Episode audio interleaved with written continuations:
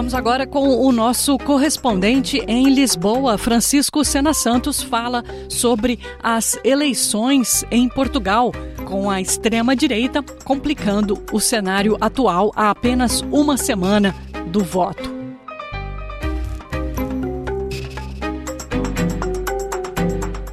Viva, Luciana e ouvintes da SBS. A uma semana das eleições gerais antecipadas em Portugal e marcadas para 10 de março, há dois dados que sobressaem nas muitas pesquisas de opinião que têm sido publicadas nestes dias.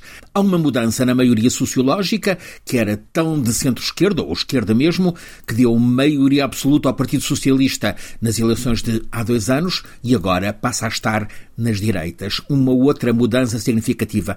Deixa de haver apenas dois blocos, esquerdas e direitas, passa a haver com peso relevante um partido de extrema-direita. Esse partido extremista é o Chega, tem um líder carismático, André Ventura, orador inflamado, com discurso muito antissistema, que junta exigência de segurança e limites à imigração com denúncia de corrupção generalizada na classe política. Palavra de ordem, limpar o país. Ventura está isolado por todas as outras correntes políticas em Portugal, que o acusam de irresponsabilidade, por exemplo, porque em Portugal não há a percepção de insegurança e porque os migrantes, longe de serem uma adversidade, são essenciais para que o país funcione. Mesmo assim, as pesquisas de opinião dão ao Chega 15 a 20% das intenções de voto.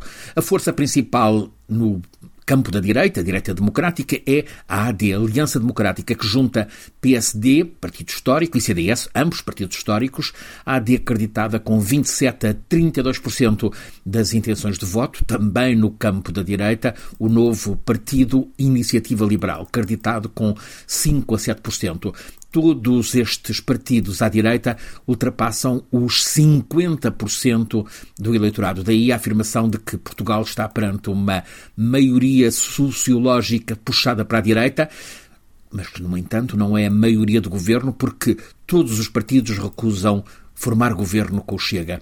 Sucede que a direita não extremista aparece em quadro de empate técnico, talvez com ligeira vantagem sobre os partidos à esquerda. O PS, Partido Socialista, está perto do PSD em intenções de voto e os partidos mais pequenos para a esquerda, o Bloco, o Livre, o Partido dos Animais e da Natureza e o PCP configuram esse quadro de empate. Portanto, ainda muita incerteza sobre como Portugal vai ser governado após o dia 10 de março. O país aparece puxado para as direitas, mas vai ser difícil, provavelmente muito difícil, a governabilidade. Fala-se sempre em novas eleições antecipadas a curto prazo. Francisco Sena Santos, a SBS, em Portugal.